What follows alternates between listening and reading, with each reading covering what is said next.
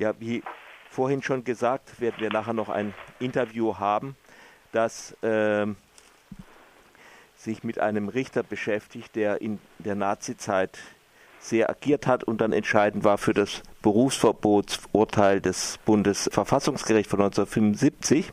Ich habe jetzt jemanden an der Leitung, der selbst betroffen war, und zwar der heutige DGB-Vorsitzende von Freiburg, Werner Siebler. Guten Morgen.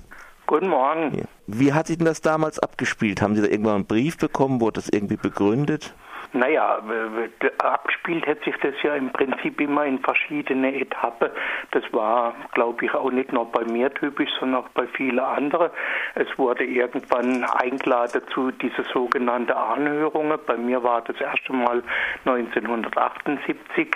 Dann gab es drei, vier Anhörungen hintereinander, wo jedes Mal der Vorwurf äh, formuliert wurde, Sie sind eventuell in irgendwelchen linken Organisationen oder Parteien und bieten dadurch nicht die Gewähr für jederzeit für die freiheitlich-demokratische Grundordnung einzutreten. Was haben Sie dazu zu sagen?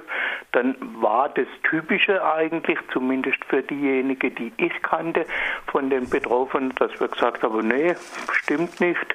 Wir haben ein positives Verhältnis zum Grundgesetz dieser Bundesrepublik schon, weil ja Ergebnis von der ganzen Entwicklung im Faschismus war und wir diese Grundsätze des Grundgesetzes eigentlich für positiv hielten. Das wollte aber niemand hören.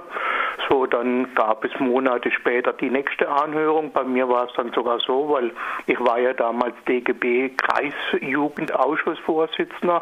Da gab es sowieso bei Briefträger immer gleich relativ viele Proteste, die gesagt haben, die haben eine Art ab gegen Briefträger, was will der schon machen und und und.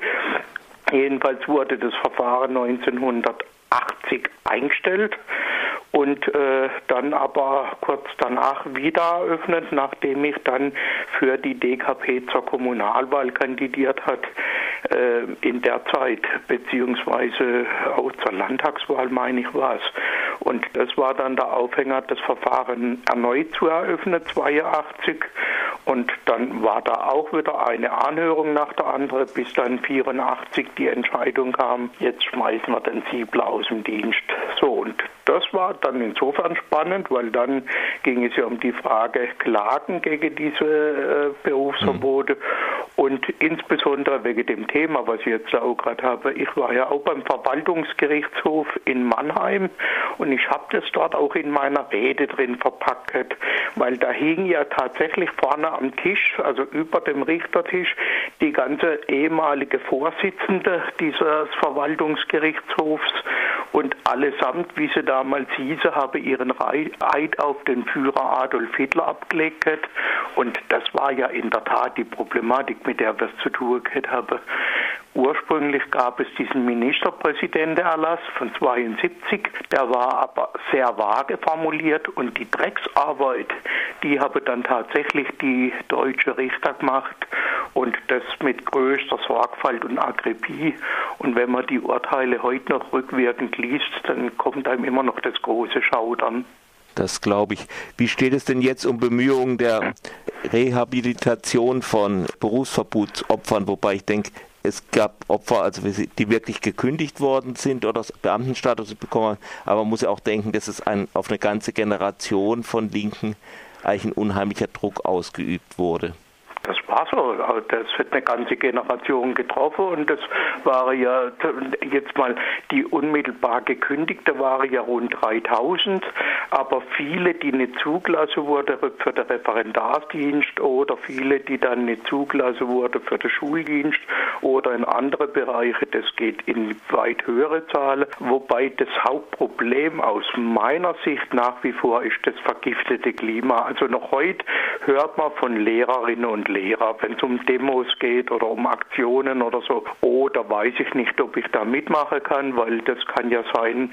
Also da geht es ja nicht um die Frage, ist die Aktion illegal oder ist äh, der, der Inhalt, mhm. sondern die Überlegung ist tatsächlich, kann mir da wieder was passieren. So So, und äh, die Frage der Aufarbeitung ist in der Bundesrepublik sehr unterschiedlich. Sehr weit ist das Land äh, Niedersachsen, wo es einen Beschluss des Landtags gab und jetzt auch eine Kommission gibt, die aufarbeitet und, und, und. Baden-Württemberg hätte es zaghafte Versuche gegeben in der Zeit der äh, grüne SPD-Regierung, aber äh, sagen wir mal vorsichtig, die waren mehr als zaghaft. Also wir waren alles andere als begeistert über die Entwicklung, aber im Moment geht wieder gar nichts mehr. Also Kretschmann und seine CDU oder genauer gesagt Kretschmann, seine Grüne und die CDU lassen keinerlei äh, Wille erkennen, an der Frage irgendwas zu machen.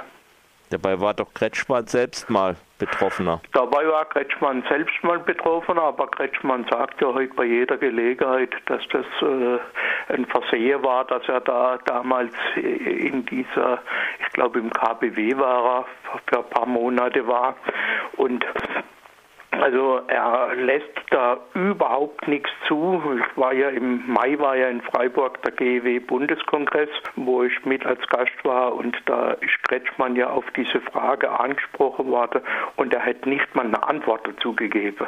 Also es kam schlicht nichts von ihm und das ist schon beachtlich.